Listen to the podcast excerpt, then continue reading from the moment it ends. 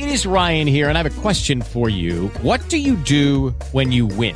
Like, are you a fist pumper? a woohooer, a hand clapper, a high fiver. I kind of like the high five, but if you want to hone in on those winning moves, check out Chumba Casino. At ChumbaCasino.com, choose from hundreds of social casino style games for your chance to redeem serious cash prizes. There are new game releases weekly, plus free daily bonuses. So don't wait. Start having the most fun ever at ChumbaCasino.com. No purchase necessary. BGW. Void were prohibited by law. See terms and conditions. 18 plus. Muy buenos días, un saludo para todos. Qué bueno que siguen con nosotros aquí en Star Wars en corto. Mi nombre es Martín y bueno, estamos aquí un poco tarde para comentar el episodio que salió desde el miércoles. Eh, no lo habíamos podido ver, pero bueno, ya lo vimos. Y pues bueno, primeramente decirles que no se están perdiendo de mucho. La verdad es que fue un capítulo de The Bad Batch bastante, bastante eh, pues aburrido.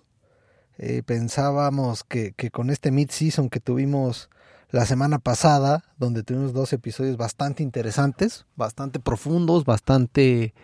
Eh, pues que, que, sumaban a la trama, eh, pues ahora tuvimos uno que está lleno de simbolismos, está lleno de sentimentalismo, pero pues creo que aporta muy muy poco al avance de esta, de esta temporada, aunque bueno, eh, podría haber alguna posibilidad de que este acabara siendo un capítulo importante, pero eso lo descubriremos en las siguientes semanas.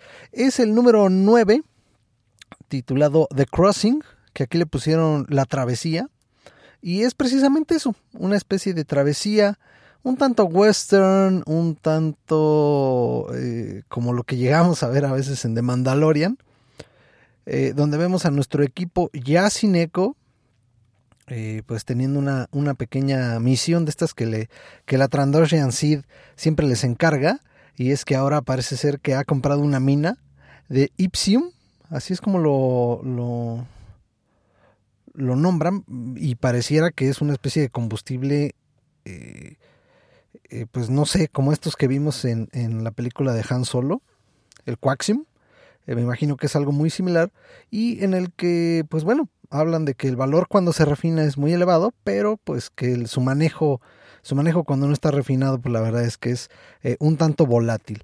Entonces, pues bueno, los vemos llegar a este planeta, a esta mina. Eh, eh, se quedará afuera en lo que se empieza a minar todo este material, cuidando pues que no haya acecho, que no haya nada. Vemos que en el planeta hay algunas pues tormentas pues primero parecieron desérticas, después descubrimos que también pa parecen eléctricas, parecen como, como una tormenta de lluvia. Y bueno, en el interior vemos cómo se está, se eh, empiezan a minar esto, descubren que hay muy poco en esta mina que compró Sid. Eh, eh, pues ahí esta Omega es la que la encargada, irresponsablemente mandan a una niña a minar este material tan volátil con una pequeña herramienta. y bueno, mm, pues no cabe mucho que, que comentar del episodio. Eh, lo, lo, que sucede después es que les acaban robando el Marauder, alguien que está precisamente merodeando por ahí, eh, que, que, hubiera jurado que, que, acabó siendo un personaje irrelevante, pero, pero que lo había visto en alguna otra parte. No sé, me dio esa impresión, eh, pero pues no, simplemente vemos cómo llega, se lleva, se lleva la nave, vemos que extrae un poco coaxium de esa, de esa mina que, que, que les que había comprado Sid entonces, eh, pues bueno, después de esto ya vemos cómo eh, se empiezan a recriminar un poco, eh, pues que Greker no cuidó bien la nave, este, que el botín fue muy pequeño, Omega se siente incómoda porque pues ya no está Echo. y hay sentimentalismo, como les decía, empieza a haber un discurso entre Echo y, y Omega, no para decir Echo, pero no es Echo, es Tech, entre Tech y Omega, pues comentando esto, ¿no? Que, que, que Echo, eh, perdón, Tech, miren, ahí está nuevamente, eh, que Tech acaba comentando, pues sabes qué es que el Bad Batch ha existido antes de Echo y seguirá existiendo después de, de Echo, entonces... Eh, no sé cuál es la molestia, pero bueno, pues Omega es una niña que, a pesar de, de, las dificultades que vimos al principio de la temporada, pues acaba teniendo mucho, mucho cariño con, con Echo y ahora lo extraña. Eh, vemos como el equipo pues ahora tiene que caminar a la ciudad más cercana, eh, librando ahí una especie de, de, eh, de, escena de cañón muy similar a, la de El Rey León, a la que ya vimos en El Rey León. Ahí la acabamos, acabamos viendo algo similar. eh, acaban pues resguardándose en otra mina en la que Omega pues descubre que hay bastante, bastante Epsilon, lo minan, eh, pues bueno, no sin antes eh, pues librar las típicas aventuras de, este equipo, eh, que se caen, que se, pierden, que tienen que cruzar el río, que están atrapados en la cueva y todas estas cosas absurdas que siempre vemos en los capítulos de relleno. y al final, pues bueno, logran escapar, logran minar más Epsilon, que es lo que encuentran, Omega y Teca hacen las paces inclusive mencionan a Crosshair, eh, porque pues Tech, aunque su, modo de pensar es diferente, pues también dice que siente estas pérdidas, pero pues que tienen que adaptarse a los cambios y, el equipo es más importante, ¿no? Inclusive lo llega a comentar Omega, que más que un equipo de soldados, pues son una familia. Entonces, bueno, pues al final de cuentas acaban por salir, se acaban yendo a un este se acaban yendo a, esta ciudad, logran tener contacto con Sid, que dice que pues no, no tiene forma de, de irlos a rescatar. Eh, dice que los esperen un par de días a ver si los pueden ir a rescatar y ellos se quedarán ahí eh, sufriendo las inclemencias.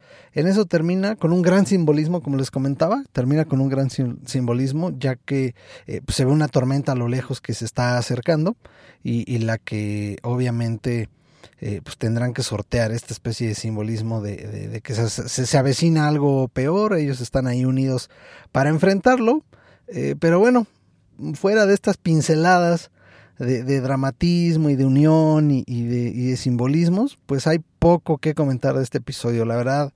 Eh, pensé que ya habíamos superado estos capítulos de relleno que no aportaban nada y veo que no, no ha sido el caso. Eh, así es que pues a ver qué nos espera la siguiente semana. Eh, de entrada pues yo les podría decir que esta temporada ha defraudado bastante eh, porque pues, los capítulos de relleno han sido nefastos. O sea, eh, literalmente pierdes el tiempo en ver, en, ver esos episodios, esperando que salga algo sobresaliente, pues, pues acabas por no recibir nada. Es, es muy frustrante. Eh, ha habido buenos episodios, eso es, sí es interesante, pero eh, pues te deja esta sensación de que, híjole, pues, pues ya viene de Bad Batch y a ver si ahora me toca la lotería del capítulo bueno o el capítulo aburrido.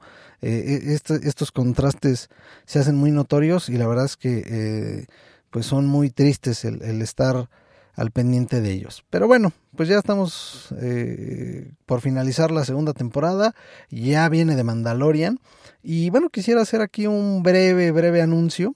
Eh, los, lo iré recordando en los siguientes episodios, pero bueno, para los que a veces eh, se, rezagan o, o, escuchan un episodio y uno sí y otro no, eh, pues bueno, eh, voy a tener un breve descanso por ahí. Eh, tendremos la oportunidad de realizar un viaje la primera semana de, de marzo. Así es que pues estaremos ausentes pues más o menos una semana. Poco más de una semana estaremos ausentes. por si dejan de, de, recibir episodios, pues no les extrañe. y volveremos con más. Nos perderemos, lamentablemente, el inicio de la tercera temporada de The Mandalorian. Eh, a veré si en mi itinerario cabe el ver algún episodio por ahí. Eh, lo veo difícil. Eh, y también, pues bueno, como siempre, me llevaré el micrófono con la esperanza de, de, ver si hay algo interesante por ahí que les pueda narrar y si no, pues todo lo acontecido lo comentaremos por acá. Pero bueno, mientras tenemos todavía un par de semanas de estar por aquí comentando cosas, así es que yo me despido y nos escuchamos muy pronto. Hasta luego. With the Lucky Land slots, you can get lucky just about anywhere. This is your captain speaking. Uh, we've got clear runway and the weather's fine, but we're just going to circle up here a while and uh, get lucky. No, no, nothing like that. It's just these cash prizes add up quick. So I suggest you sit back, keep your tray table upright, and start getting lucky. Play for free at LuckyLandSlots.com. Are you feeling lucky? No purchase necessary. Void where prohibited by law. 18 plus terms and conditions apply. See website for details.